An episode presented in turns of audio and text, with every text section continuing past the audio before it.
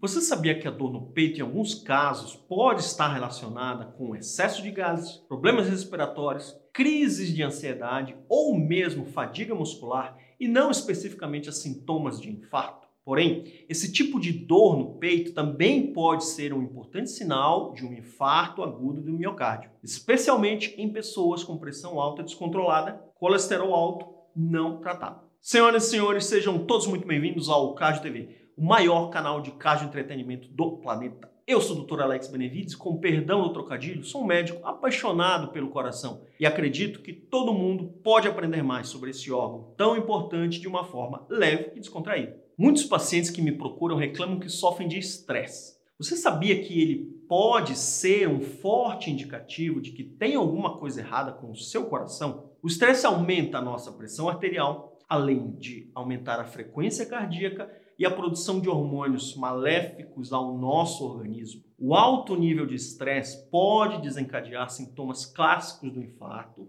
sendo uma dor opressiva na região do tórax, como uma pressão forte no peito, dor nos ombros, braços, queixo e até abdômen. É possível ver ainda suor frio e falta de ar. As dores no peito podem ter durações distintas, variando de 4 a 20 minutos. Quando a obstrução das artérias atinge uma área pequena do músculo cardíaco, o infarto pode ser assintomático ou também chamado infarto silencioso. Mas, doutor Alex, como vou saber quando estou apenas com uma dor no peito que não seja um infarto? Ok, ok, calma aí, deixa eu explicar. Outras doenças que não necessariamente estão relacionadas ao coração também podem causar dores no peito, como problemas digestivos, doenças pulmonares, musculares ou osteoarticulares com lesões. A dor no peito pode ser o sintoma de algo sem gravidade, até um indicativo de que você está infartando. Por isso é importante estar sempre atento aos sinais importantes como dor na região torácica, dor no peito irradiando para pescoço, mandíbula,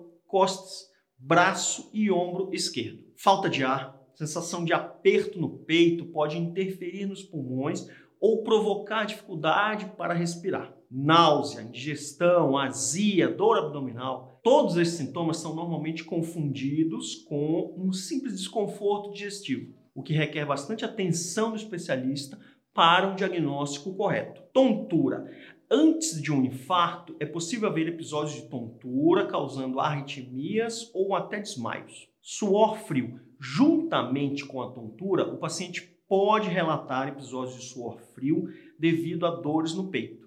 Fraqueza, sintoma que pode passar despercebido, mas pode ser um indicativo importante do início do quadro mais grave. Se a dor no peito for contínua e durar mais do que 10 minutos ou vier acompanhada de outros sintomas, como eu já mencionei, é importante buscar a ajuda do médico imediatamente para que o tratamento adequado seja iniciado de modo precoce. Outros sintomas que podem acompanhar essa dor são formigamento em todas essas regiões, tonturas, a gente já comentou, suor frio, dificuldade para respirar, dores de cabeça intensa, náuseas, vômitos, sensação de aperto ou queimação no peito, taquicardia, você sente uma aceleração na frequência do coração, dificuldade para engolir Assim como os sintomas e as causas que a gente já falou aqui, a prevenção nas doenças cardiovasculares também encontra caminhos semelhantes. O cuidado com o coração está baseado na adoção de um modo de vida saudável,